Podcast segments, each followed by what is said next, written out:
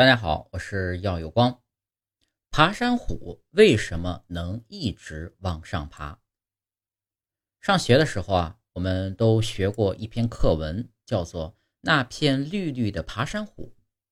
作者肖复兴在文章里面提到了叶圣陶先生家里有一墙绿葱葱的爬山虎。那么，为什么爬山虎能够沿着墙一直往上爬呢？自然界中啊。各种生物都有自己的生存方式。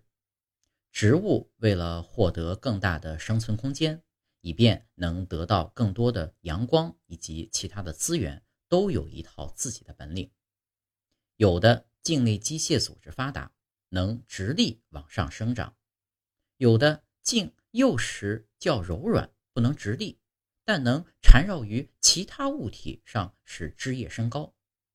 有的茎呢，也是幼时较柔软，但可借特有的结构攀援上升；有的茎呢，细长柔弱，但一不缠，二不攀，而是沿着地面匍匐生长。夏天在大树干上或旧墙壁上，常看到许多青绿色的蔓；冬天只剩下一些光秃秃的藤条，这就是我们常说的爬山虎，又名爬墙虎。爬山虎适应性强，从东北的吉林到海南岛都有它的身影。生长迅速，只需要一两年便会把一大块墙占满，很容易成活，随便插枝都会活。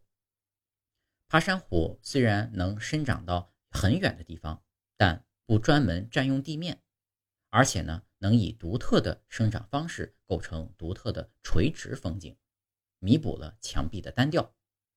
所以，爬山虎经常被栽植在墙角处，用来点缀墙壁、绿化空间。爬山虎是靠什么爬上光滑的墙、石壁或树干的呢？爬山虎与葡萄科其他植物不同，其他植物一般靠卷须，由变态枝变态形成的，攀援其他物体上升。爬山虎啊，也有卷须，而且分支多。卷须的顶端呢有圆而凹的吸盘，吸盘边缘可分泌粘液。当吸盘接触到墙壁时，粘液就会将吸盘密封起来，形成内外压力差后，吸盘就可产生吸力。多个吸盘能紧紧地吸住墙壁和树干，所以整个植物体便能飞墙走壁。老枝固定之后啊，幼枝又继续往前生长。又长出新的卷须和吸盘，这样不停的固定和不停的生长，不到一两年便长满墙壁了。爬山虎不但有绿化空间的作用，而且它的根茎还可以入药，能破淤血、消肿毒，果实也可酿酒。